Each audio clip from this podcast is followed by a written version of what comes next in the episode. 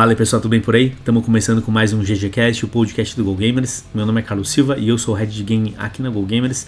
E o nosso papo de hoje é sobre carreiras e profissões. Na Pesquisa Game Brasil desse ano, a décima edição, trouxemos pela primeira vez um painel dedicado para entender a visão dos gamers, quais são as oportunidades, quais são as principais carreiras e profissões e como que o público enxerga isso no seu dia a dia. Então é isso aí, aperta o play, sai a quest que é GG.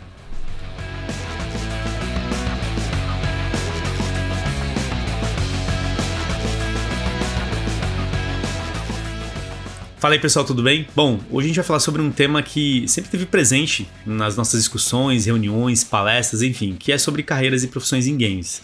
É, para a gente ter uma base do assunto, nessa edição, na décima edição da Pesquisa Game Brasil, a gente inseriu pela primeira vez um painel com perguntas relacionadas a profissões, como que os gamers brasileiros enxergam as oportunidades e quais são as de maior relevância que o público enxerga também, né? Mas para ter esse papo, galera, estou sempre muito bem acompanhado dos meus amigos e minhas amigas para falar sobre esse assunto.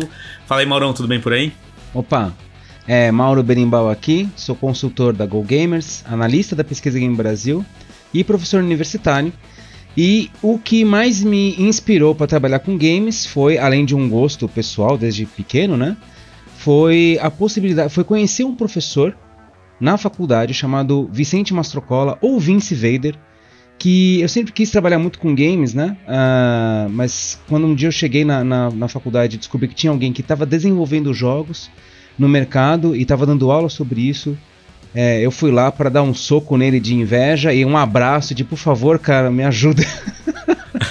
e hoje viramos grandes amigos, batemos canecas de cerveja e é um profissional fantástico, mas ele foi uma pessoa que me inspirou muito para ter esse espaço. Boa, muito legal. Grande Vince, grande parceiro, um abração, Vince. Estamos sempre junto aí. E aí, Fê, tudo bem por aí? E aí, gente, Fernando Matievich aqui, especialista em gamificação e game design na Go Gamers. E aqui a gente vê o ciclo lindo e perfeito da educação, né? Se Vince inspirou Mauro, Mauro me inspirou.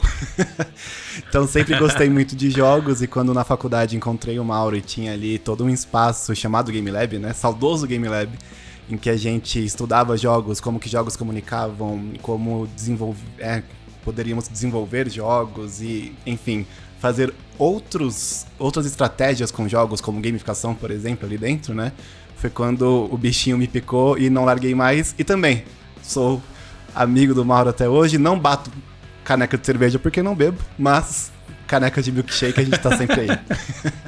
É, inclusive, naquelas aulas contei muitas, muitas verdades pro Fernando Mativich. Ó, oh, Fernando, você vai ficar milionário, cara, de tanto que você vai trabalhar com game. Nossa, comprar o iate no final do ano.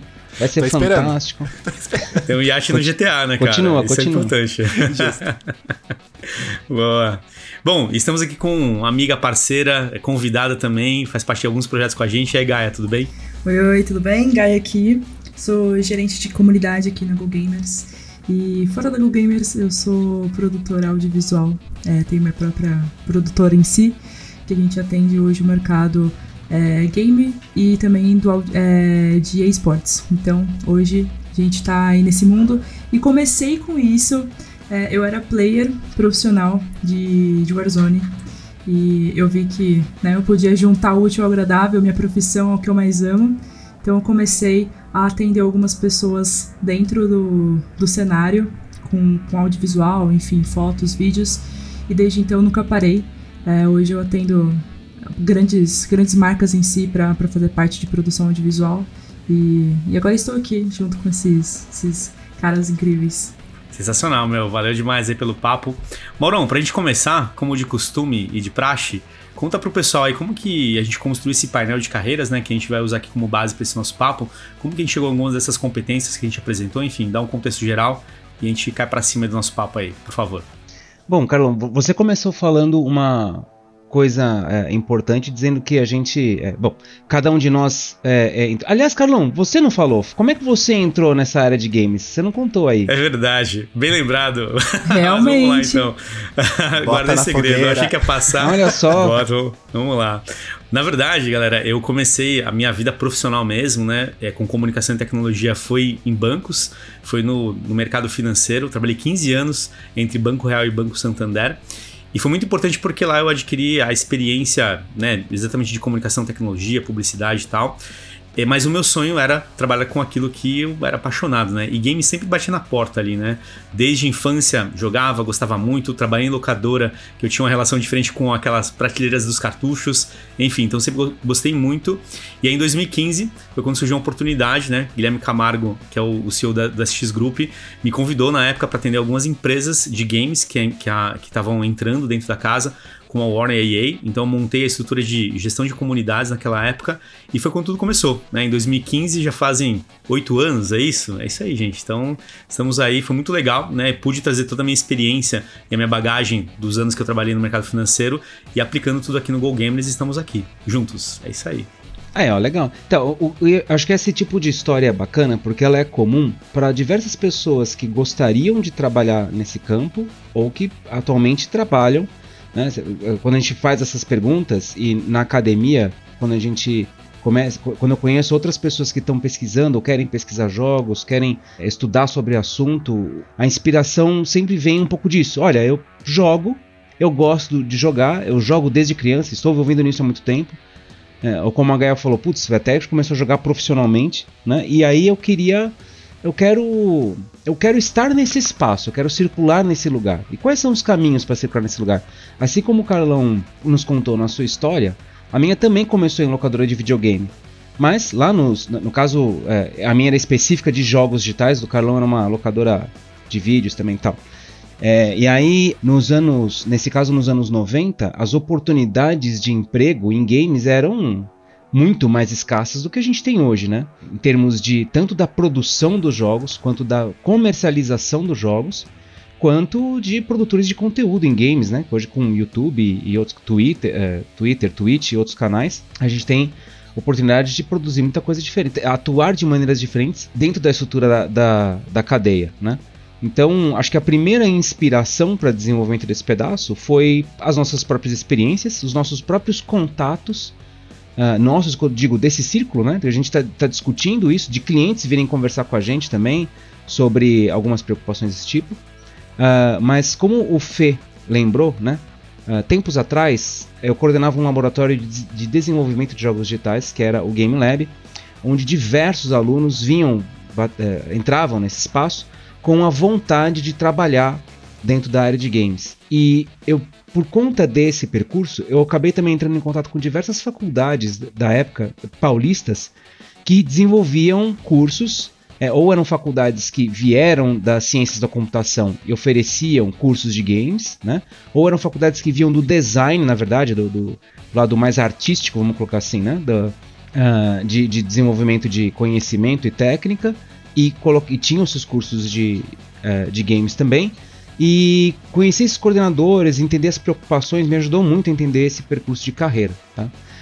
Para a pesquisa Game Brasil, o que a gente fez foi, além de tomar como inspiração essa experiência profissional e acadêmica para montagem das questões e, e, e dos, das possibilidades né, que a gente podia mapear ali, uh, a gente também estudou algumas uh, postagens de profissionais da área de games, game designers, publicadores, etc., falando da sua própria carreira, até para entender nuances assim de profissões, né? Assim, quais são quais são os macroblocos de carreira, né? como você pode seguir dentro da indústria, mas também sites de escola, como a do Senac, é, onde a gente viu quais são os o que, que eles propõem dentro do curso, uh, o que, que eles, em que competências eles desenvolvem for, as formações dentro da área. Quer dizer, é, esses, essas referências ajudaram a gente a trabalhar, é, organizar quais eram os aspectos que a gente ia perguntar para as pessoas a respeito de carreiras em games. Que a gente chegou aqui em 10, tá? Que é programação, história e redação,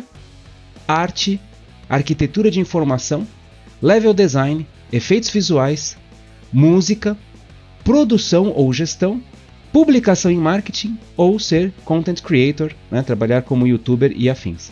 Então essas são macro áreas. Claro que se nós olharmos a complexidade da indústria, isso que se desdobra em muitas outras possibilidades, né? Por exemplo, a gente não pergunta a ninguém que é especialista em gamificação, como acontece nesta sala aqui.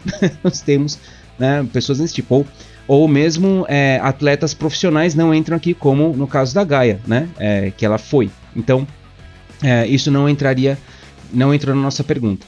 Mas a nossa intenção aqui foi mais entender a percepção que as pessoas têm, que os nossos respondentes têm, sobre como que seria trabalhar. É, as pessoas acham possível trabalhar nessa área? Elas acham que existe oportunidade no Brasil? Ou veem isso com maus olhos, acho que não dá para fazer? Como é que tá essa visão? Eu, nos anos 90, acreditava que era impossível, né? Depois, com o tempo, isso foi melhorando. Então foi legal para saber também essa opinião diversa, inclusive entre essas áreas, né? Foi a opinião das pessoas.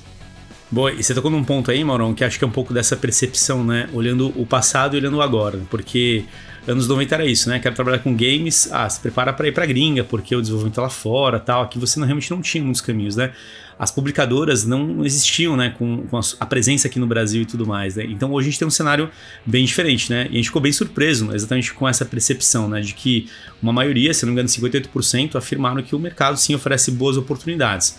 E acho que esse, esse, isso se conecta né, com, com uma pergunta que eu ia trazer aqui pra gente bater, que é trabalhar com games é trabalhar com entretenimento. E quando você joga, você se diverte, você curte tudo isso, é o sonho de muitas pessoas, né? Mas existe um outro lado, né? Que é o desafio de trabalhar com a paixão, né, de trabalhar com entretenimento, com games, porque realmente a, a régua, né? Ela vai subindo e hoje games, né? É uma plataforma de, de entretenimento que exige muito também, as pessoas, consumidor é exigente, né? Mas na opinião de vocês hoje, trabalhar com aquilo que você é apaixonado, que é esse mundo dos games, que a gente ouve bastante das pessoas, né? Quais são os prós e contras? Eu tenho alguns, mas depois eu conto. Vou esperar vocês falarem primeiro. Antes, eu queria colocar um adendo na sua fala, é, Carlão, que você falou assim, poxa, trabalhar com, game, é, trabalhar com games e trabalhar com entretenimento. Acho que o, o, nosso olhar na pesquisa foi esse, tá? É, principal, é, é pensar na indústria, na, no desenvolvimento de games como indústria de entretenimento. Porém, trabalhar com games não é trabalhar necessariamente na indústria do entretenimento só, tá? Uh, nós temos aqui nesta sala, por exemplo, pessoas que trabalham com educação games, né? Então, a gente quando a gente fala de, de gamificação, por exemplo, a gente está atuando uh, em parte na área uh, de educação, em parte também numa parte de, de, motivação do consumo, mobilização de consumo, mais voltada para marketing, né? Eh, trabalhar com games também é trabalhar com comportamento humano, né? Também é trabalhar com é possível trabalhar com outros aspectos que envolvem isso, pesquisa científica, né? que podem entrar nesse espaço. Mas né, dito isso, quando a gente faz o recorte, talvez a maior, o maior olhar das pessoas quando a gente pergunta, né? Você gostaria de trabalhar com games? Talvez a associação imediata seja a diversão e entretenimento mesmo, tá? Uh, em termos de prós e contras, eu acho que o principal, vou falar agora aqui como professor e pesquisador da área, tá? Acho que o principal contra que eu vejo é a brinquedificação do game. Né? Então, acho que todos os jogos digitais, eles ainda são muito associados com brinquedo. E os seus profissionais como desenvolvedores de brinquedo.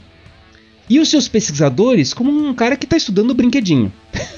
famosos então, joguinhos, né? os famosos joguinhos. Faz um joguinho, ah, você trabalha com joguinho, né? E que é um problema, porque Uh, isso impacta diretamente a valorização do trabalho. Né? É, em, dentre, dentre as construções midiáticas, talvez os jogos digitais, construir um jogo digital, esteja entre as tarefas, né, entre os produtos midiáticos mais trabalhosos para você construir, porque envolve muitas competências diferentes. Como a gente falou aqui, né? Para você desenvolver um game, além do, do todo o conteúdo relacionado à programação, tem uma área artística é, de é, animação, de redação, de é, efeitos visuais, sonoro, né? além da comercialização disso, que é um outro, que é um outro processo, enfim. Uh, não estou dizendo que outras mídias são fáceis de fazer, né? por exemplo, rádio, TV, cinema, né? claro que não é fácil, tem sua complexidade, mas entre os, as complexidades, game ganha uma estrelinha. Né? E ainda assim, profissionalmente, a gente percebe que a valorização desse, do, do profissional, do, do, do trabalho, uh, o valor mesmo de mercado né, das coisas é, sofre. Por exemplo, uma coisa que acho que todo mundo percebe: você vai, entra aí na, na sua loja do, do, celular, do seu smartphone, aí você vê lá um jogo vendendo por 5 reais, 10 reais. Porra, que caro, não tem um jogo de graça não? Tá muito caro, né?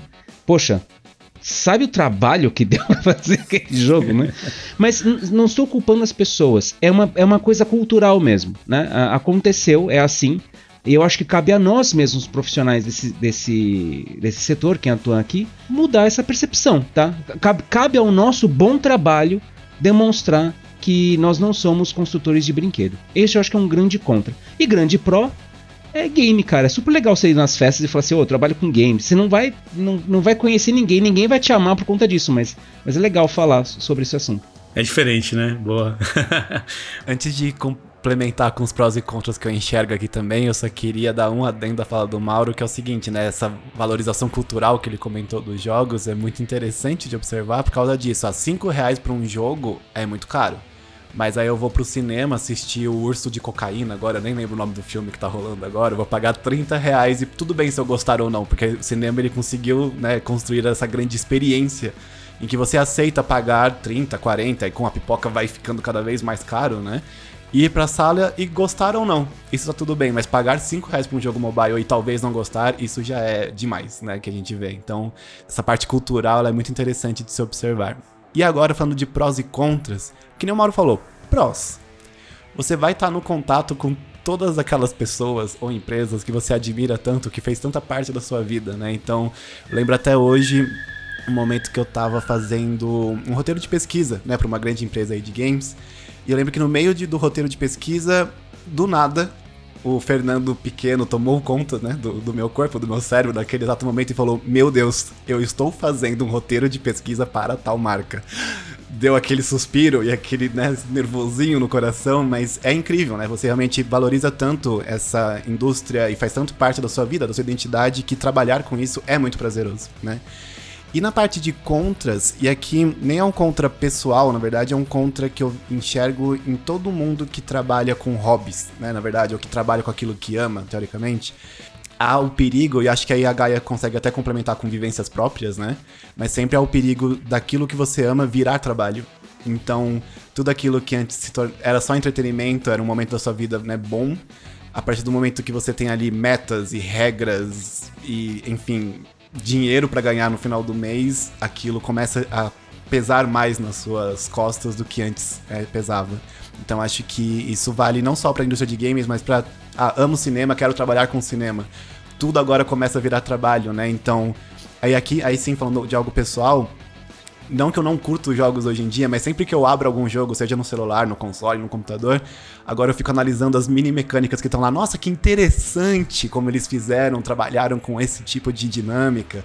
Então, eu tô jogando, mas no fundo meu cérebro está buscando mecânicas também para aplicar depois, por exemplo, em projetos de gamificação. Então, seu cérebro nunca para, né? A partir do momento que você começa a trabalhar com aquilo. Isso é, isso é bem legal. É famoso trabalhar 24 horas, né, Fê? Porque acho que é um pouco disso, né? Você trabalha o dia inteiro e você se diverte com aquilo e mistura o trabalho, né? Acho que é um pouco dessa sensação, né? É, antes, antes de tudo, eu tinha tudo muito separado. A minha formação publicitária, é, o, o, a minha segunda profissão, fotógrafa e filmmaker, e o meu hobby que era só jogar. Aí o jogo começou a se tornar algo também profissional, comecei a ganhar dinheiro em cima, isso foi muito bom. Então, o, o pró para mim é eu conseguir estar tá ali me divertindo e eu consegui alcançar coisas que eu nunca imaginei. Igual você falou, eu nunca imaginei chegar em lugares onde eu tô hoje. Então, é, hoje, por exemplo, eu fotografei uma das maiores feiras de games da América Latina. E 2017, 2016, quando eu comecei aí, eu era uma participante. Eu ficava, nossa, olha esse mundo, olha isso, olha aquilo. E aí eu chego lá e, e agora eu faço parte, eu tô ali registrando aquele momento. É, eu tô fazendo aquilo com o maior gosto e eu tenho é, a parte muito boa de conseguir ter contato com marcas que antes para mim era só é, algo muito longe. Então, por exemplo, é, pela minha profissão eu consegui ter acesso aos criadores do Street Fighter, eu consegui conhecê-los, porque eu tive que gravá-los pra, pra empresa. Eu tive que chegar lá. E aí eu falei, cara, eu jogo os seus jogos há muitos anos.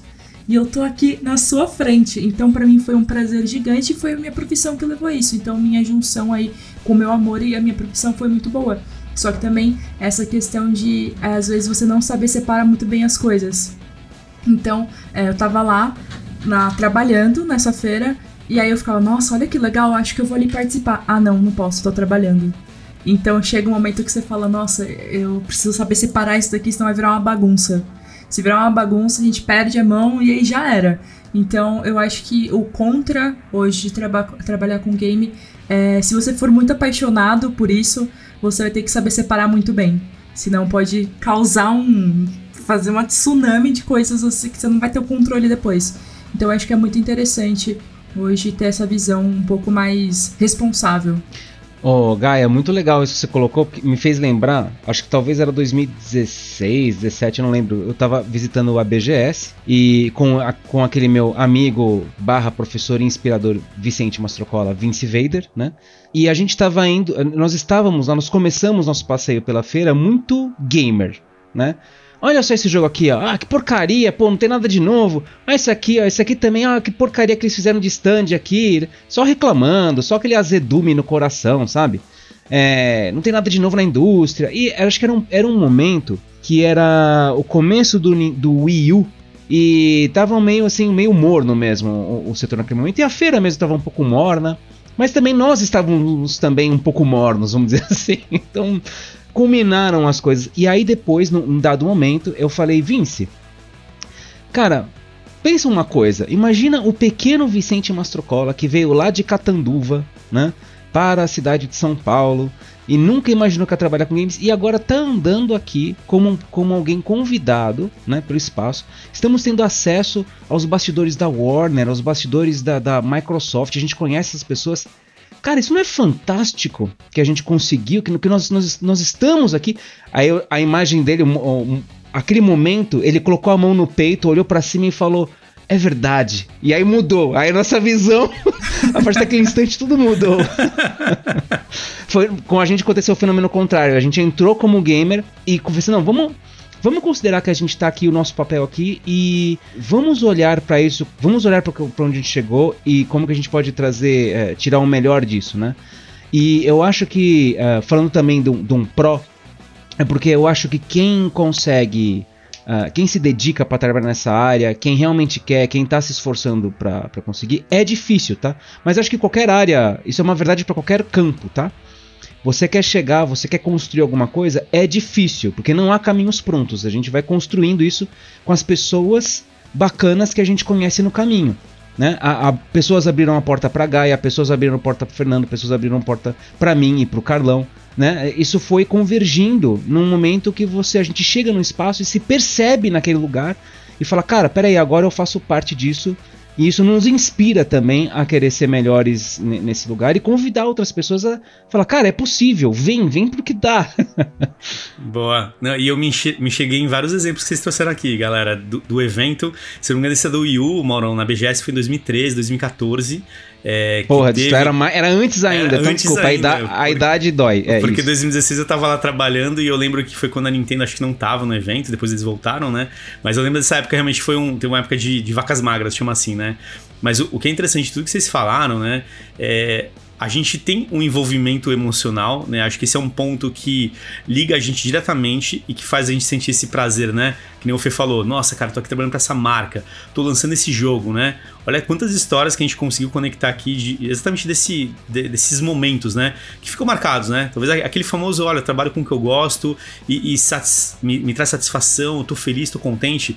Mas por outro lado, o exemplo que a Gaia trouxe é o que eu falo muito para as pessoas também nesse meio é você tem que separar muito bem as coisas, porque senão você trabalha 24 horas por dia, porque é isso aí. Se você não separa o seu momento de diversão e o momento de trabalho, é complicado. Eu lembro de épocas que, que eu ia é, jogar algum jogo, eu era igual Fê. Eu não jogava para me divertir. Você olhava com um senso crítico, olha, isso aqui pode. E eu, eu tive esse momento de jogar vários jogos para montar campanha, planejamento eu não curtia. E são jogos que hoje eu nem me lembro, né, de alguns, né, da história e do contexto, porque foi job, né, foi trabalho, foram horas montando alguma coisa e que depois passou, né? Então você separar né, isso do que é diversão, que é trabalho é importante para ter o equilíbrio, né? Acho que o famoso equilíbrio entre, entre o profissional e o pessoal ele existe, só que é uma linha muito tênue entre essa história do entretenimento, né? Do, dos games, por exemplo, o cinema, imagino outras outros entretenimentos devem passar por isso. Que eu lembro até de uma amiga que ela falou de uma, uma pessoa que trabalhou com ela, que ela trabalhava numa série, né, com, lançando uma série muito famosa aqui no Brasil, e quando essa pessoa chegou, uma pessoa na equipe, ela falou assim, nossa, vou realizar meu sonho. Só que ela falou assim, olha, é um projeto que vai exigir o máximo de você. Então, assim, esteja preparada.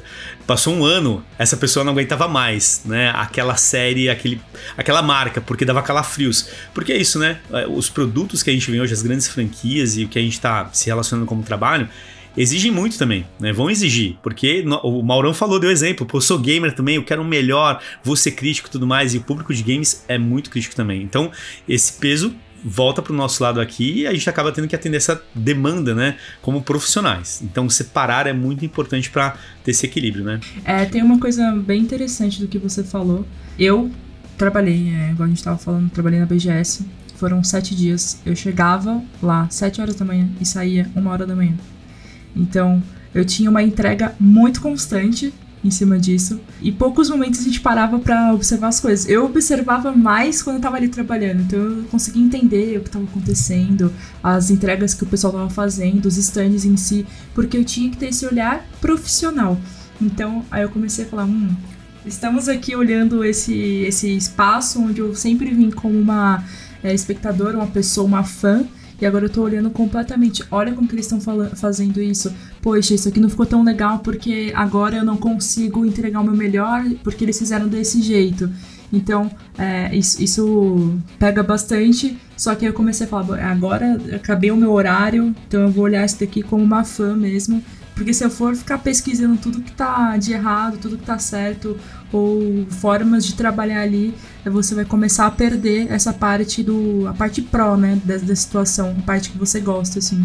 Então a parte mesmo quando eu jogava, é, eu ia começar a assistir algumas coisas, alguns amigos meus que também são profissionais, que continuam como profissionais no jogo, só que aí eu já olhava de um jeito técnico. Poxa, se ele tivesse feito aquilo diferente, eu acho que ele poderia ter levado aquele squad e eu acho que ele poderia ter vencido aquela partida. Então aí eu fico, meu Deus, será que até que ponto é, isso tudo foi bom? No final foi ótimo, foi incrível, tô trabalhando com o que eu amo, mas é sempre manter aquilo, essa linha tênue de não deixar ultrapassar o profissional pro pessoal e o pessoal pro profissional. Boa. E ó, me identifico com você nesse ponto, tá? Das 7 da manhã até a 1 da manhã. Eu não trabalhava, trabalhei algumas BGS, mas era das 9 da manhã até as 11 da noite. E cara, já quase morria, né? É isso aí, 5, 7 dias direto e tal. Mas é a exigência, né, que muitas vezes algum projeto tem, né? Quem trabalha com desenvolvimento de jogos, lançamento de campanha, publicidade, também lida com isso, né, em alguns momentos, né? A galera que trabalha com eventos e esportes, por exemplo, lida muito com essa pressão, né? Às vezes com aquela dinâmica do lançamento e tudo mais. E é isso, né? Você tem que estar ali preparado para lidar com aquilo, ser o melhor profissional, mas se aproveitar menos, né? Eu costumo dizer para muitas pessoas: ah, só fica jogando o dia inteiro, né? Quem dera, né? o que eu menos fiz nos últimos anos foi jogar tudo aquilo que eu gostaria, né? Ou, ou, me divertir com tudo que eu gostaria. Mas faz parte. Acho que é uma escolha também. Mas a escolha é que a gente sai satisfeito. Acho que esse é um ponto bacana também, né? Para quem quer entrar, para quem quer se aventurar e tudo mais, né? Quer mudar de carreira ou se conectar nessa história de paixão com o trabalho, pô, vale muito a pena. Acho que a gente tem muitos caminhos hoje que a gente vai falar daqui a pouco aí. Carlão, é, eu, você me faz pensar que talvez a diferença esteja no fim do processo. Quando a gente termina, um, é, todos nós aqui, e talvez os nossos ouvintes também, que já, já fizeram trabalhos na vida que você termina e aquilo lá não faz diferença para você, sabe? Terminei, era uma coisa que eu tinha que fazer, acabou, próximo, né? Anda esteira. E eu já fiz também trabalhos, e acredito que vocês também, já fizeram trabalhos que vocês terminam orgulhosos. Nossa, esse aqui ficou legal, esse aqui eu quero mostrar para as pessoas. E para mim, trabalhar com games, pesquisar sobre jogos, escrever sobre esse assunto, enfim, várias vezes, em vários momentos, eu sinto esse orgulho de, de ter feito o que eu fiz. Terminar um, um momento, participar de alguma coisa, puta, mas ficou muito legal. Eu gosto particularmente muito dos nossos podcasts, por exemplo. E quando eu ouço eles ou apresento eles para outras pessoas, para meus alunos ou colegas de, de, de, trabalho, eu, fico, eu sinto orgulho disso. E eu acho que talvez esse seja o que todos nós estamos buscando ao longo do nosso trabalho e talvez seja essa sensação que quem trabalha com games ou quem quer trabalhar com games é, tem que buscar também, sentir orgulho do que você faz, né? E talvez quando a gente começa, não sei se, fico pensando se quando a gente mistura o, o pessoal com o profissional, uh, a gente não quer dizer que talvez o lado profissional seja aquele lado de você estar tá fazendo as coisas por obrigação e você já não está sentindo muito mais tesão naquilo, sabe? Você entrega a coisa e só, não, o próximo, porque começa a bater um cansaço, um esgotamento. Aí tá ruim, cara. Aí acho que é melhor, acho que não é o problema do campo, não é o problema de trabalhar com games ou não. Aí é é outra coisa. Sim. Aí tem que falar com os profissionais de carreira, acho que já não. é outro pedaço, né? Eu chegava felizona. Um dia de trabalhar, eu chegava super feliz. Eu falava, ai, mais um dia, porque era uma realização para mim. Então eu enxergo essas coisas hoje, o trabalhar com games, eu enxergo como realização. Até para linkar com essas sensações pessoais, realizações pessoais que a gente tá falando, né? E já até introduzindo um outro tópico, Vamos falar um pouco dessas motivações, então, que a gente pode ter para trabalhar nessa indústria, né, de, de jogos. E aqui, o que me chamou muita atenção e eu lembrei quando vocês estavam falando, é um autor que eu gosto muito, ele chama Mark Wolf, que eu utilizei para minha monografia, para o meu mestrado, que ele começa a comentar ali quais são as razões para hoje em dia ter esse crescimento tão grande, né? Nesse interesse acadêmico pelos jogos e também no interesse profissional pelos jogos, né, de eu querer trabalhar cada vez mais nesta área, né? E ele comenta três pontos centrais, vamos dizer assim. O primeiro ponto é o financeiro, né? É uma área que chama muita atenção também pelo seu faturamento. Se você for ver hoje, né, é uma das maiores indústrias do mundo, então você tem vontade de fazer parte daquilo, né? Você tem vontade de fazer parte dessa indústria que como a gente sempre diz quando vai justificar a importância dos games, né? Já passou a indústria de cinema há bastante tempo, em faturamento e tudo mais. É, você pega hoje e vê o tamanho das aquisições que os estúdios estão fazendo, a Microsoft comprando a Activision, que ainda tá no super rolo, né? É muito dinheiro envolvido. Então, em ponto de vista de negócios, o campo em si já chama atenção, né? O segundo ponto que ele diz é a relevância cultural, e aqui a gente consegue muito ver isso ou perceber isso quando palavras como tancar, por exemplo, já sai da bolinha de, de gamers, né? E começa a, a ir pra sociedade como um todo. Eu abro o Twitter e tem um monte de gente falando eu não tanco, eu tanco. E você fica, tá, isso veio do MOBA, né? Isso veio de um lugar muito específico de jogos. Isso é bem interessante. Ou quando você vê, e isso eu nunca vou esquecer, que é quando o Japão fez a propaganda da Olimpíada deles aqui no Rio de Janeiro ali quando no finalzinho da Olimpíada, na semana de encerramento, sempre o próximo país tem um tempinho para apresentar, né? E eu lembro até hoje que o primeiro-ministro na época do Japão, ele veio vestido de Mario para a cerimônia, né? Então, olha o tamanho dessa relevância cultural do jogo para que o primeiro-ministro de um país, né, venha vestido como Mario para divulgar uma Olimpíada, por exemplo. E essa relevância cultural Perde pra... a gente a gente Pode perdeu falar. a oportunidade de ver o Trump vestido de Mickey, cara. é verdade. Exato. Essa, essa, eu queria ter visto. Mas enfim, perdão, Fê, continua. Não, isso perfeito, seria incrível. e aqui também, é, essa relevância até cross-mídia, né? Então hoje, agora, a gente tem filme do Mario no cinema, ou jogos do Harry Potter. Cada vez mais o jogo faz parte dessa indústria como um todo. Né? Então a cultura também chama atenção. E o terceiro ponto que ele fala, que é o que me chamou a atenção e me lembrou dele, conectando com o que a gente estava falando até agora, né? É essa parte pessoal. Porque ele diz que depois de algum tempo, né, pela primeira vez, a geração que cresceu com jogos, que, em que os jogos realmente fizeram parte da infância, da identidade dessas pessoas, elas estão no mercado de trabalho. Então é a hora dessas pessoas buscarem oportunidades nesse campo também, porque elas querem fazer algo que, né, sempre se conectou com ela de alguma forma. Então, ouvindo aqui a história de todo mundo que tem esses prós sempre de realização, de motivação pessoal, é muito esse terceiro ponto. Claro que as outras, né, os outros pontos, eles chamam a atenção da, da gente, do resto da galera também, mas essa conexão pessoal também ela é muito importante para motivar a gente a começar ou continuar trabalhando nessa área. Você tocou num ponto aí bem interessante, Fê, de tudo que você comentou, né? Do, desses motivadores, e acho que é um que é importante ter sempre o um sinal de alerta ativo, é, que é olhar a indústria de games, né? Olhar que é um setor bilionário hoje, né? Que gera muita receita, muito faturamento. É, e quando você entra na indústria de games, né? Ah, cara, trabalha aí de graça aí, faz esse negócio aqui, faz tal coisa assim, então, a questão da desvalorização. Talvez conecte muito com o que o Mauro falou, né? Ah, o pessoal que trabalha com joguinhos, são os brinquedos e tal. E não é isso, né? Estamos falando de profissões mesmo, né? Competências que, que existem em outros mercados, em outros setores, né?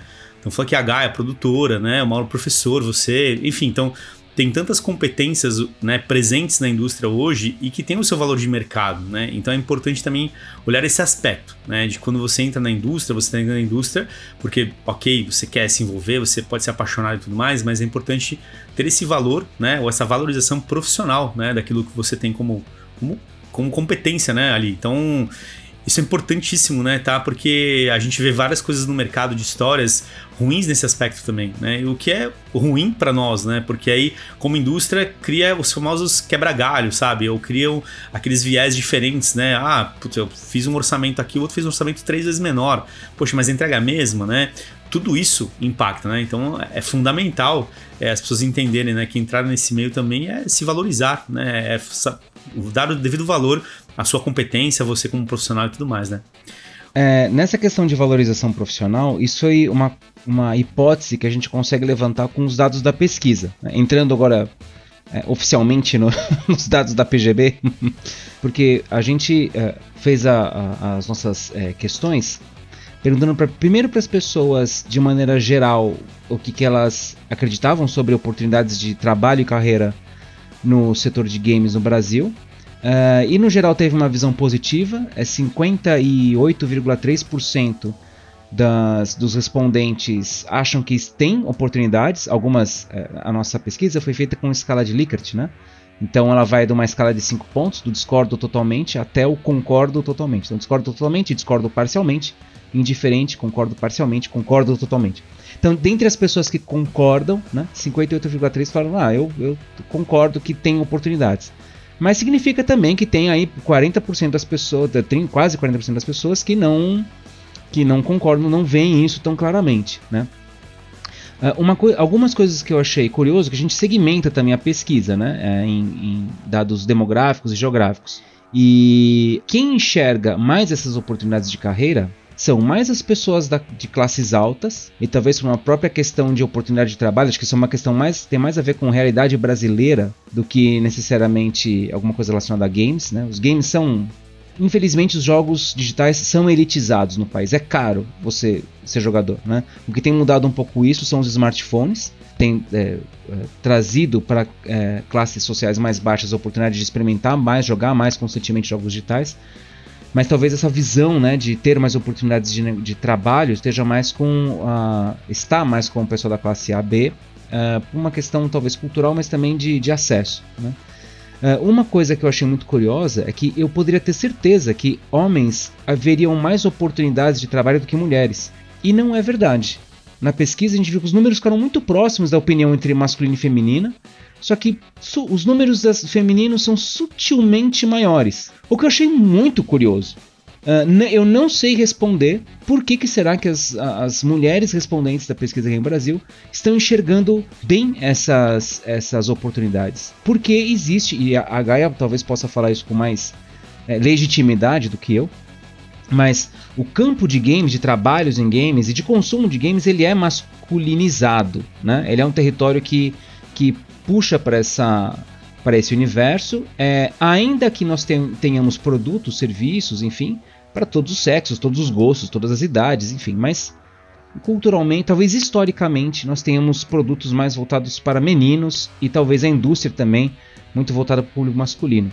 Então, enfim, é um, é um dado que eu não sei ainda não refletir o suficiente para tentar interpretá-lo adequadamente. Eu acho que assim, atualmente o mundo feminino está crescendo muito mais.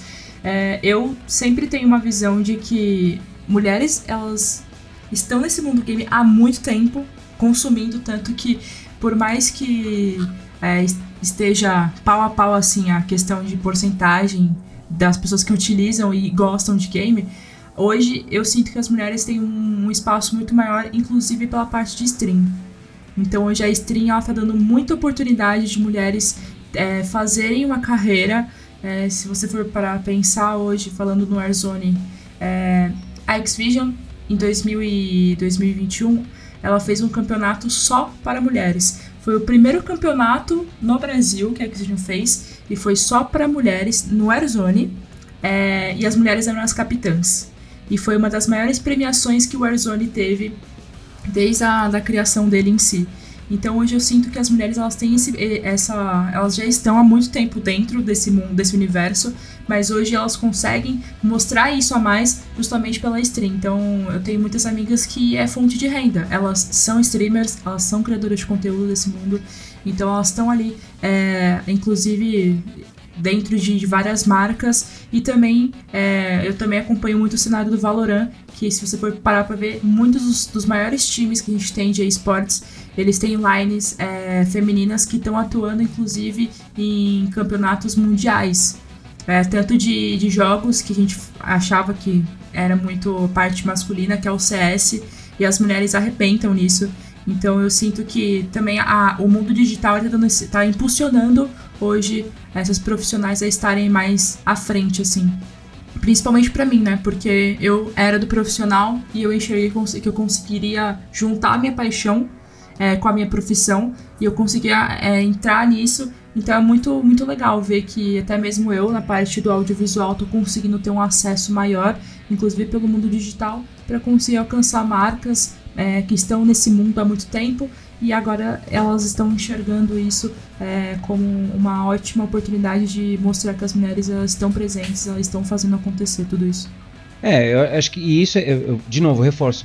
Eu acho que o dado não é, é. Eu falo que o dado é curioso, mas não no sentido de que isso é ruim, tá? É, é curioso no sentido de que uh, não há. Reforço uma frase que acho que a gente estava falando em off aqui antes de começar a gravar. Não há motivos dentro da indústria de jogos é, que exijam que tenha mais homem ou mais mulher, enfim. Não, Exatamente. É um, parece um fator é, cultural, não sei, assim, é assim, eu não sei explicar realmente esse fenômeno, tá? Então, é, achei, eu fico feliz, na verdade, que as mulheres estão enxergando essa oportunidade de trabalho, porque isso é uma coisa que dentro da indústria se discute muito essa questão de tirar esse peso né, do, do, do, masculino de games. Inclusive, a própria comunidade jogadora tem feito esses movimentos também. O Carlão pode contar até depois o caso do, do último Mortal Kombat, que teve uma, uma. que o Carlão trabalhou bastante em cima. É, sobre o movimento da, da, da comunidade de fazer. É, é tirar aquele. A, a feminilização exagerada né, da, das mulheres, né, das mulheres expostas, né, as mulheres do game, né, as mulheres personagens, os bonequinhos do jogo, menos expostos e por uma pressão dos jogadores. É, foi isso, né, Carlão? É, então, porque a gente, a gente viu alguns, alguns cenários acontecendo nos últimos anos, né, quando a gente fala de homens e mulheres. E a partir do momento que as mulheres, né, consomem mais e trabalham também na indústria como desenvolvedoras, né, e a gente vai falar de algumas profissões que talvez conectem mais ainda, levanta algumas bandeiras importantes, né? Então, por exemplo, jogos como Street Fighter é, e jogos como Mortal Kombat, lá nos anos 90, criavam aquelas personagens altamente sexualizadas, né? Porque era isso, o visual delas era exatamente isso, né? Aquelas roupas decotadas e tudo mais e tal. Street Fighter foi muito questionado. Eu lembro quando saiu Street Fighter V, né? Relação a algumas personagens e, e, as, e os ângulos que, que algumas screenshots foram apresentadas. Falei, gente, não, né? Estamos em 2015, né? 2016 foi quando, quando saiu o Street 5. E naquela época hum, levantou um sinal de alerta. E o Mortal Kombat, na minha opinião, né, com a, NetherRealm, soube ouvir esse recado. Né, da, dos, das consumidoras, da indústria de, da, indústria de games, né, das pessoas que trabalhavam, inclusive, e fez um trabalho muito legal de trazer as personagens com aquilo que elas têm de importância mesmo, sabe? É com um poder, é com a sua presença, com outros aspectos, e não necessariamente com a estética né, que era do passado. E tanto que você olha o Mortal Kombat 11, pega as personagens clássicas, Kitana, Milena e tudo mais, e olha o que era no começo, cara, é outra coisa. E é incrível, né? Porque mantiveram a mesma importância delas como protagonistas nos jogos, sem apelar para o outro lado, né? Enquanto o Street Fighter tenta contornar um pouco, mas ainda talvez não, não fizeram talvez todos os esforços, né, é, nesse aspecto. Mas enfim, faz parte do cenário.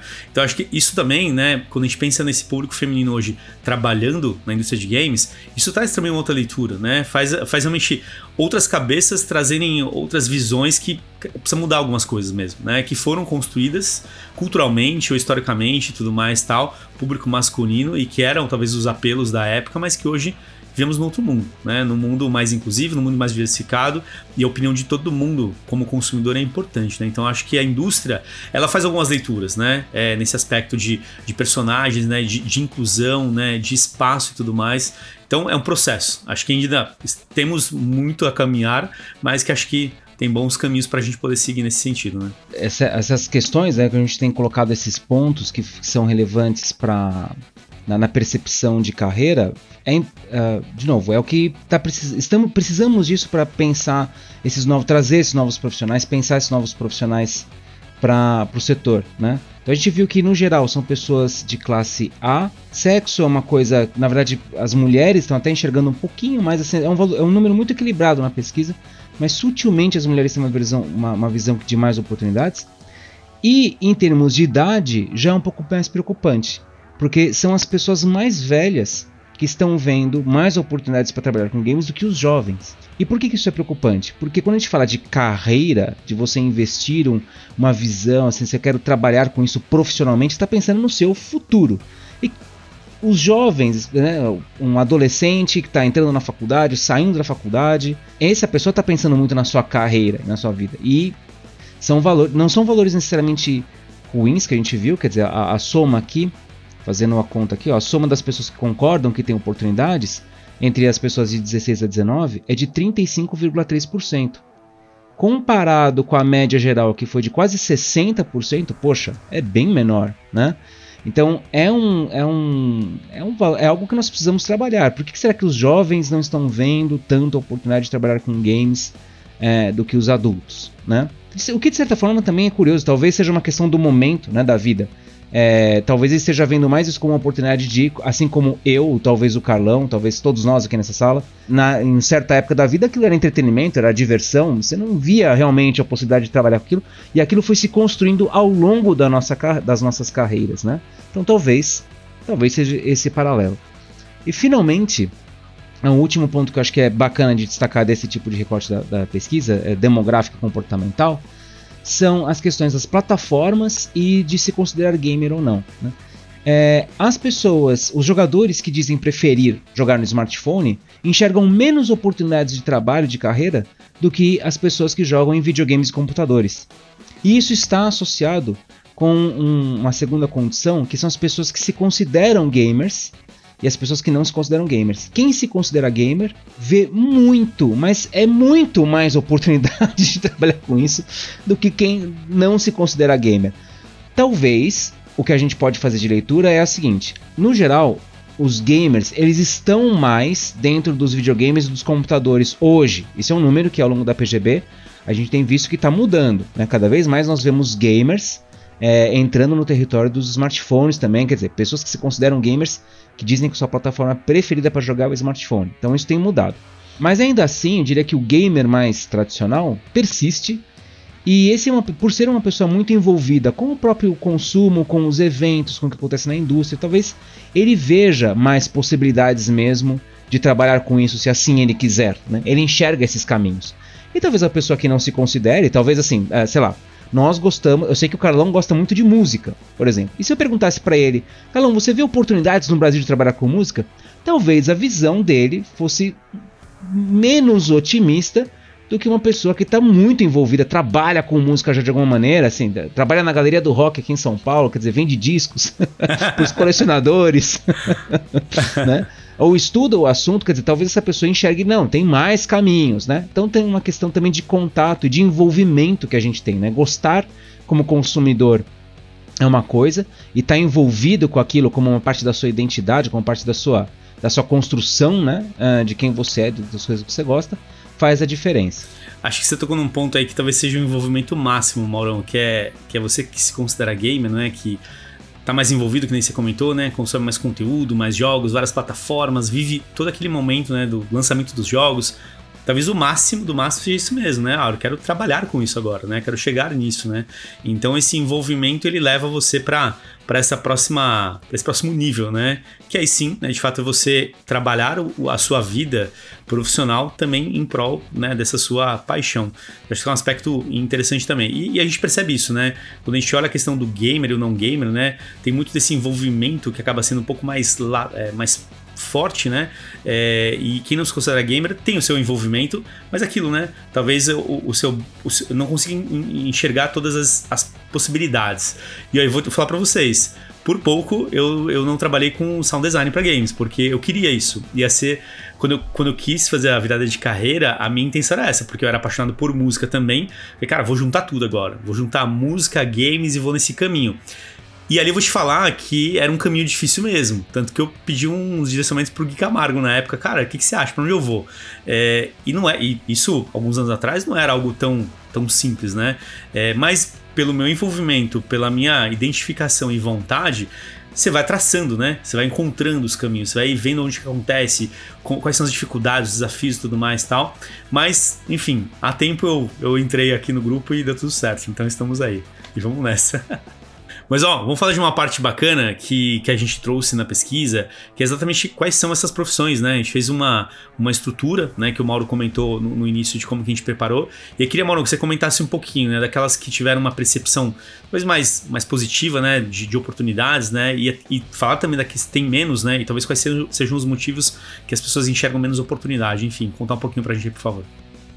Então, eu fiquei, eu fiquei surpreso com os resultados pero no mucho, sabe?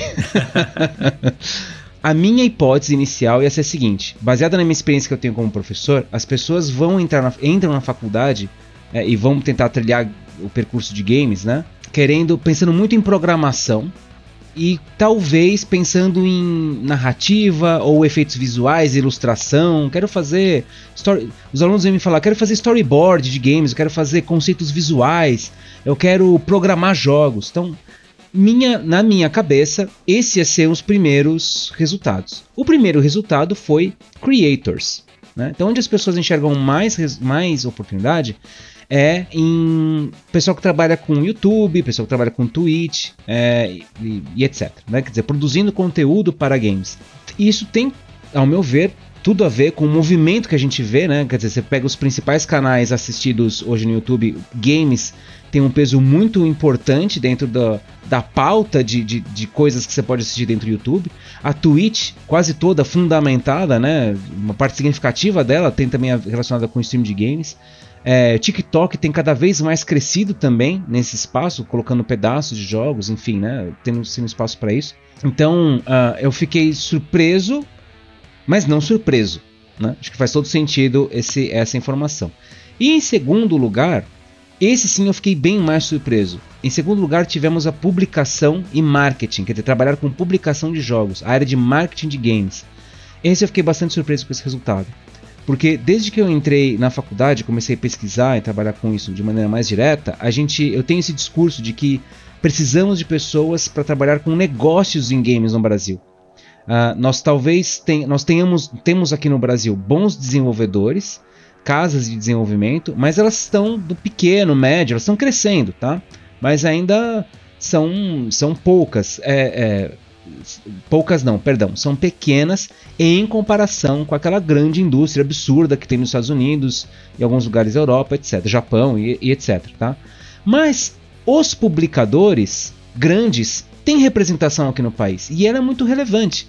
Warner Bros, Ubisoft, eh, etc, tá? Então, uh, Microsoft, Sony, vai. É, e, e a galera que vocês pensarem aí. Tá? Esse, esse pessoal tá aqui no, no, no, no Brasil e precisa de pessoas que conheçam de games, sejam gamers, mas não sejam os gamers febris, tá? que, que vejam isso também como é, entendam o espaço de negócios, de business e como a, como a Gaia falou, consigam talvez separar isso, sabe? Não, eu sou gamer aqui no, nas minhas horas vagas, mas eu, eu quero trazer o meu conhecimento de games para trabalhar e ser um bom profissional aqui. Falta esse pessoal. E que bom, então, que as pessoas estão enxergando isso como uma boa oportunidade de, de trabalho e negócios aqui. E o programar e os efeitos visuais, que era minha hipótese inicial, apareceram depois em terceiro e em quarto lugar. Quer dizer, ainda assim são relevantes, as pessoas enxergam isso pelo menos como uma oportunidade de trabalho, Uh, mas fico feliz que o publicação em marketing esteja dentro dessas possibilidades, porque de fato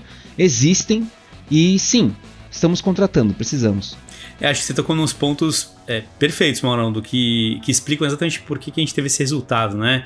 Falando primeiramente de publicidade e marketing, é isso que você comentou, né? Hoje as grandes empresas de games, elas estão no Brasil, mas com a representatividade de publicidade, de localização de jogos, de outras coisas, é, e que não necessariamente o desenvolvimento do jogo, né? A gente sabe que muitos desses estúdios que estão aqui no Brasil, o desenvolvimento acaba acontecendo fora. Então isso vem para cá e é lançado aqui. E esse profissional de marketing, publicidade e tudo mais é quem entende exatamente as regiões, né, as suas particularidades para lançar um produto. Precificação, por exemplo, negociação, parcerias, né? Então tudo isso é importante, né? E que a gente vê que faz muita diferença na hora de você lançar um produto. É porque hoje tem uma concorrência acirrada, né? Então a atenção da, da galera que consome games, ela tá aí para todos os lados e você tem que fisgá-la de alguma forma. Então você entender do público aqui é fundamental para que você tenha um, um, sucesso ou um bom resultado no lançamento de um jogo, né? Então acho que isso é o que motiva essa parte da publicidade. Na questão da criação de conteúdo, o que eu vejo aí, Maurão, acho que é a questão do não vou dizer que é fácil, tá? É, não, não me entenda errado, mas é que tá mais próximo você criar conteúdo acessível, de games, né, acessível, né? Do que você desenvolver um jogo, né? Desenvolver um jogo talvez tenha algumas camadas, são vários profissionais, várias competências. Agora, eu criar conteúdo de games, se eu tiver uma boa uma estrutura talvez básica e tiver uma, uma boa leitura daquele produto, conseguir engajar a galera com aquele conteúdo, olha, a chance de ter sucesso é muito positiva, né? E a gente viu ao longo desses anos muitos profissionais se destacar nesse sentido. Tanto que hoje, quando você fala sou criador de conteúdo, não é um motivo de vergonha, né? Talvez no passado, ah, sou youtuber, ninguém entendia o que você era, sou criador de conteúdo, ah, o que, que você faz? E hoje não, né? Hoje as pessoas têm essa percepção. E a indústria de games valoriza muito esse, esse perfil no, é, no mix de marketing ou no ecossistema de games, por quê? no final das contas é a galera que promove um produto também, ajuda a vender o produto, né? Influencia, né? Os famosos influenciadores também, tudo sai daí, né? Então, criação de conteúdo hoje é uma base importante e acho que por isso, pelo fato de ser importante e ser acessível às pessoas, talvez crie realmente essa expectativa um pouco maior. Acho que é um pouco desse cenário. E desenvolvimento de jogos, acho que o desenvolvimento mesmo, ele acaba indo num aspecto mais é, complexo, né? Da, da competência, que é mais técnico e tudo mais, mas é uma base importante, né? Sem os desenvolvedores, você não tem basicamente o jogo. E aí como é que funciona, né? O resto não acontece, né? Você não tem o que lançar como propaganda, você não tem o que criar de conteúdo, né? Uma coisa amarra a outra, né? Então eu acho que no final das contas esses interesses eles estão correlacionados e tem a sua importância. Acho que esse é o ponto, né? A gente tem esse ranqueamento, né, Maurão, de como que as pessoas enxergam, mas acho que o recado talvez para todo mundo é que tudo isso trabalha em conjunto, né? As coisas não acontecem isoladamente. Hoje, você pode ter um jogo incrível, se você não tiver uma boa estratégia de marketing, esquece. É, se você tiver um conteúdo e você não souber se comunicar com a sua comunidade, você não vai conseguir nada, né? Então, acho que uma coisa leva a outra também, né? Então, acho que é um pouco do cenário que a gente tem aí. E, e muitos. É, eu tenho uma amiga que ela é formada em moda e ela trabalha dentro de um publish, por quê? Porque ela faz toda a parte de vestuário dos personagens em si. Ah, que bacana. Então, ela fala como que esse personagem tem que se vestir, como que ele vai fazer isso, enfim, então tem toda essa parte também, porque é algo que vende. Hoje em dia, é, você não joga só um jogo porque ele é jogável, você joga porque ele é bonito também. Porque ele tem um gráfico incrível. Então são é, inúmeros profissionais que estão ali para fazer aquilo chegar na sua mão. Então eu acho que a gente, a gente vê uma cadeia assim gigante. É, eu faço live também, e em 2020 é, um, um, uma pessoa que estava fazendo um jogo é, independente de terror, ele via que eu só fazia jogo de terror e falou: Meu, eu te dou uma chave aqui do meu jogo, você não quer reagir? Você não quer jogar e reagir em live? Eu, meu, super topei, assim, e era uma junção de vários filmes de terror na época, Invocação do Mal. Eu juro pra você, eu passei mal. Falei, Caramba. cara, eu compraria esse jogo. E ele queria vender o jogo por 20 reais. Eu falei, meu, Cara, você, teve, você tá fazendo tudo isso sozinho, você tá fazendo a parte visual do jogo sozinho, você tá programando tudo sozinho. Então, é, eu espero, no, eu pagaria fácil o valor que vai para mercado de 289, porque assim, esse jogo foi sensacional. Eu tive bom, é, bom jumpscare, não foram coisas que, que já estava programada, que você pegou num um sustinho que você pegou num banco de, de áudio aí.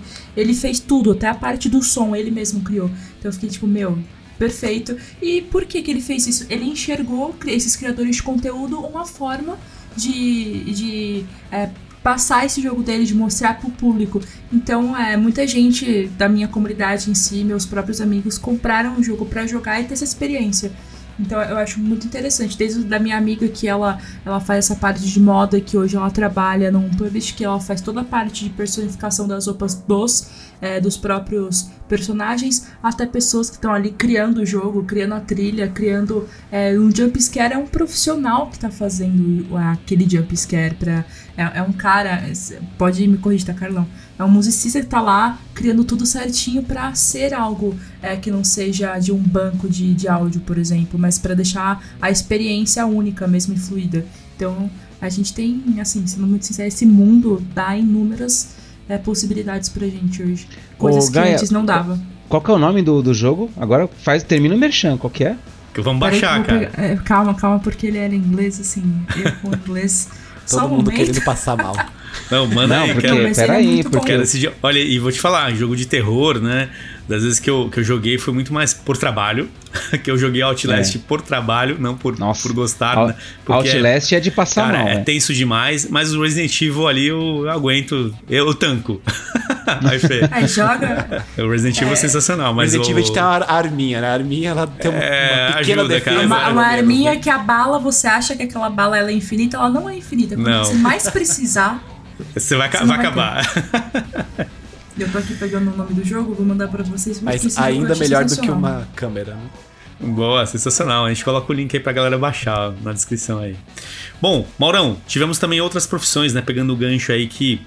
Não vou dizer que são as menos importantes, acho que não é essa palavra, né? Mas talvez aquelas que tiveram uma percepção menor no sentido de importância, ou de, de oportunidades, né, na verdade, para o público, né? Que foram a partir de narrativas, de redação, né? Level design e UX arquitetura de informação. Se você quiser comentar um pouquinho aí para a gente pegar uma carona aí, que acho que tem coisas legais. Isso. Primeira coisa, assim, para deixar claro, né?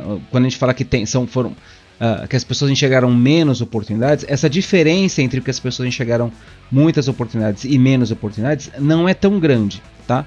Então, uh, por exemplo, Creators, né, que foi o nosso topo do ranking aqui, 68,3% das pessoas concordaram que eh, enxergam, né, que tem muitas oportunidades de games dentro dessa área. Do que foi menor posicionado, que foi história e redação, nós tivemos 61,8%. Então tem uma diferença aí de aproximadamente 7, 6 e alguma coisa pontos percentuais, tá? Tem uma diferença pequena, mas ainda assim mostra que existem alguns temas que estão mais, né, que as pessoas olham mais com, com mais atenção, entendem mais é, oportunidades do que outros. Os, eu diria que os que estão no, no, no, no bottom four, né, os, os, quatro piores do nosso ranking, foi é, do pior para o menos pior, tá? Foi história e redação, arquitetura de informação, level design e áudio e música, que a gente estava falando aqui agora, né? Reforço, são ainda são co eh, conteúdos que uh, as pessoas estão vendo, uh, enxergam oportunidades sim, mas minha hipótese aqui é porque talvez sejam áreas mais dentro da, da, da estrutura do, de um game mais obscuras, né? Você falar de você trabalhar com redação, trabalhar com, com narrativa e com história, não é algo muito convencional assim. Eu, eu não sei bom, o Carlão é pai, eu não sei se quanto ele ficaria feliz o Ravi falar do filho dele, falar assim, ó, oh, pai, eu quero trabalhar com desenvolvendo história, né? É um pouco preocupante. Não, filho é advogado, o médico parece mais bacana, não sei, talvez seja um pouco isso. Mas é, é, acho que é um pouco de desconhecimento, talvez, em parte, desconhecimento das oportunidades mesmo, do que, que significa trabalhar. Um, um cara que trabalha com um redator, ele não é só um redator. Isso é uma verdade para várias profissões aqui, tá? Um redator não é um redator só de games um, é, um, alguém que trabalha com música, né, que trabalha com áudio, é, é, sound effects e, e, trilha sonora, não trabalha só para games. Quem trabalha com publicação e marketing não trabalha com publicação e marketing só para games. Tá? Então são, são campos de, de, de trabalho que dão oportunidades variadas. Mas eu acredito minha hipótese aqui, que esses termos, né, arquitetura de informação, o que, que é? Eu, eu, não, eu não vejo um, um, um jovem, adolescente, tentando entrar na faculdade sonhando, hum, quero fazer arquitetura de informação. Cara, isso é uma coisa que você aprende no, na faculdade, o que é. Né? Talvez você entre lá querendo fazer criação publicitária, você entra lá querendo fazer design, querendo, você entra fazendo, querendo outra coisa, e você descobre caminhos. Né? A arquitetura de informação, no caso, tem a ver com a organização da informação dentro de um espaço digital. Então, acho que essas essas construções ajudam a gente, na verdade, tem, acredito que aqui tem uma questão cultural também, né? Esse digo de conhecimento e de é, se relacionar com, a, com as profissões narrativa, arquitetura de informação, level design também que está é, tá muito próximo do design, na verdade, é, mas aqui especificamente voltado para desenho de fases, ordem de, de atividades para os jogadores e tudo mais. Uh, então eu vejo que tem mais a ver com conhecimento. Não me surpreende serem áreas que as pessoas falam, ah, tem oportunidade, mas não enxergo tanto porque talvez sejam coisas que no, no, no, no aprofundar da carreira, do conhecimento técnico, do, do, seu curso na faculdade, essas coisas começam a aparecer como caminhos mais, mais claros, né? Uh, mas reforço a, a, minha frase inicial, a diferença entre aquilo que as pessoas viram mais oportunidade que os creators e o que viram menos é uma diferença relativamente pequena. Então, de modo geral, eu fico feliz que as pessoas estão enxergando esses caminhos de carreiras em games é, acho que nosso, na nossa fala aqui hoje ficou muito claro que os caminhos não são fáceis, mas talvez tudo que vale a pena na vida seja um pouco difícil, então vale a pena, na minha opinião. o que eu enxergo aqui dessas, dessas profissões, mano, é que elas também estão relacionadas com o desenvolvimento, né? Talvez numa leitura aqui, o nosso terceiro ali vem desenvolvimento e, depois a gente vem com narrativas, é, level design, UX, né? Arquitetura de informação, que é exatamente a experiência né, que você tem de menus, navegação e tudo mais. Acho que elas são mais técnicas mesmo, né? E elas estão mais relacionadas com o desenvolvimento de um jogo. E talvez essa falta de conhecimento, né, é algo que realmente influencia, porque se a gente for pensar nelas, olha quantos jogos incríveis que a gente já tem aí com, que a gente já teve com histórias sensacionais. Jogos que ganharam premiações, né? Jogos que internacionais, globais e que tiveram brasileiros, né, participando inclusive alguns deles. Então, basicamente tem um, um, espaço importante, né? Level design, cara, é o desenvolvimento do jogo, né? Como que todo, tudo vai acontecer ao longo de uma narrativa, mas que tenham mecânicas bem aplicadas, que tenham tudo aquilo que o Fê tem total experiência aqui para contar, né? E acho que por último o UX, que na minha visão é uma das mais importante disso tudo porque é isso aí. Como que você cria uma navegação fluida? Como que você pega uma tela de celular, de smartphone pequena daquele jeito, em alguns casos, e cria aqueles vários menus com botõezinhos, com a lojinha e tudo mais. Cara, eu vejo alguns jogos que, sei lá, Call of Duty Mobile. Você fica surpreso como que os caras conseguem organizar de um jeito, né? O tanto de informação e tudo aquilo funciona muito bem, né? Então, acho que são competências técnicas sim, mas que elas têm um valor importante. Acho que cabe, claro, né, a cada pessoa entender, né, buscar o, o conhecimento da necessidade técnica e tudo mais e, e que pode ser uma oportunidade interessante, né? Vejo com bons caminhos aí também. Bom, mas aí galera, agora falando sobre tudo que nós comentamos aqui, as profissões e, possibilidades, as pessoas que estão nos ouvindo hoje, que têm interesse em entrar no mercado e conhecer um pouco mais, para onde que elas vão? Né? O que elas buscam, as referências, os primeiros passos, as empresas, enfim. Queria pegar algumas dicas de vocês aqui do que a gente pode trazer para contar, por favor. Então, Carlão, diferente do, da época que a gente trabalhava nos anos 90, né, que é, com games, né, quer dizer, nas, nas locadoras que não tinha informação de nada, né, hoje a gente tem vários canais disponíveis para ir atrás desse tipo de informação sobre trabalho e carreira, né? Então, uh, cana vários canais de YouTube, aqui mesmo, dentro do Go Gamers, a gente tem nossos canais, no nosso próprio podcast a gente to toca nesse assunto é, regularmente. Sites de faculdades que trabalham com, com games, como a, a Saga, a Indy Morumbi, o Senac que eu tinha comentado. Então você tem é, lugares onde discutem essas possibilidades de carreiras. Eu recomendaria para quem está no começo, assim, procurando uma faculdade para fazer, né? Falando nesse desse papel, eu sugeriria para que uh, essas pessoas fossem conversar com os coordenadores dos cursos, tá? Ou com a própria faculdade. Muitas vezes alguma, algumas faculdades têm departamentos que é só para explicar o que é a carreira, como é que é o curso, como é que funciona trabalhar com isso. Cara, tem pessoas dedicadas para isso, tá? Converse com as pessoas para entender porque o percurso, grandes, grandes é, partes né, do, do, do, nosso percurso na faculdade é aprender sobre as possibilidades. Então, bate esse papo antes de entrar, porque vai ser enriquecedor. E uma segunda dica para quem quer já está no mercado e quer pesquisar é, e estudar mais sobre o assunto, eu vou depois deixar um link para um artigo que eu, que eu escrevi que falar que o título do artigo é Quero estudar com games. Quer, é, Quero estudar games. Eu não sei o nome do artigo que eu mesmo escrevi, então eu tô bem hoje, né? Acho que eu cansado. é, quero estudar games. E aí eu, eu lá nesse artigo eu faço uma compilação de outros artigos, de livros que são interessantes para quem quer entrar nessa área por vários diferentes caminhos. Pode ser para falar de gamificação, de educação, de ludologia, de sociologia, filosofia aplicada a, quem pensa jogos digitais, uh, como ponto de partida, tá? Mas claro, tem sempre nós aqui, né? Então quem está nos ouvindo e quer saber mais, só entrar em contato com a gente que a gente também conversa sem problema nenhum. E fora isso que o Mauro acabou de comentar, também tentem entrar no site das empresas, aqui com representação no Brasil principalmente, vejam quais são as vagas disponíveis, sigam elas no LinkedIn, né? Vejam quais são as competências que eles estão também exigindo ali das pessoas que vão entrar como novos talentos, né, nessas empresas, porque é o que a gente comentou até aqui nesse podcast Muitas empresas precisam, por exemplo, de competências de marketing. Então, quando a pessoa está procurando uma vaga de marketing, um estágio de marketing, às vezes não passa pela cabeça procurar também em empresas de games, né? Então, vejam ali no LinkedIn e nessas empresas para que a gente consiga ali cada vez mais povoar esse mercado de gente boa. boa, muito bem. Galera, entrando numa reta final, aquela nossa pergunta sempre interessante para todo mundo saber de tudo que nós falamos aqui, né? De, de carreiras, oportunidades. Se vocês tivessem que escolher, cada um de vocês, uma dessas profissões que a gente apresentou, qual seria? Só não vale a que você já trabalha. Manda lá, Maurão. Eu seria creator, eu seria youtuber. Eu já, já, pense, já cogitei no passado dar, apertar o grande botão reset da carreira e fazer vídeo de YouTube, falar sobre games e fazer tudo por lá e abandonar a escola num momento de depressão profunda.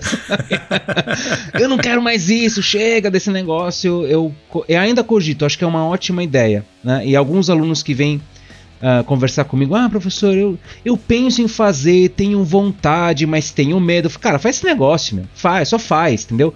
Monta o material, hoje a gente tem acesso, tem os materiais disponíveis, faz.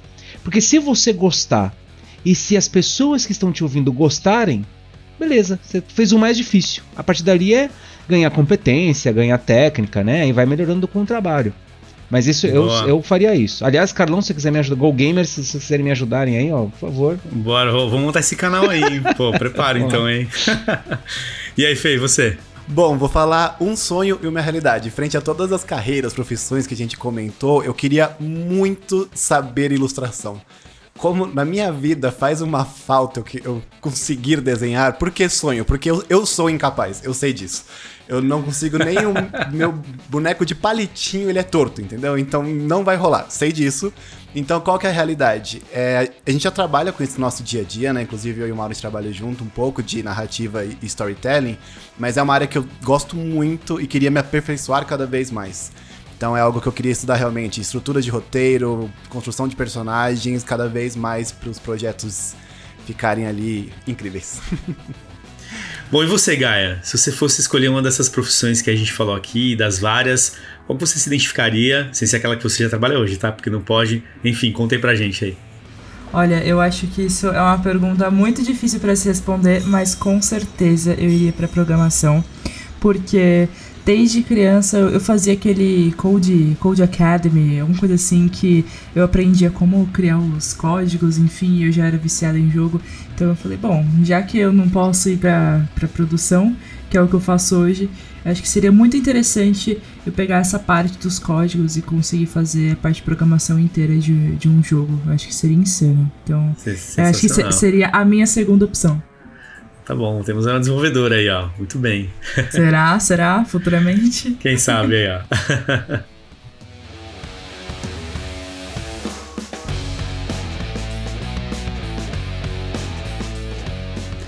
É isso aí, obrigado você que nos acompanha aqui em todo o GGCast e também no GoGamers.gg. Fica ligado, mais novidades sobre a décima edição da Pesquisa Game Brasil saindo em breve, painel de esportes, painel de marcas e muito mais. Valeu, obrigado e até a próxima.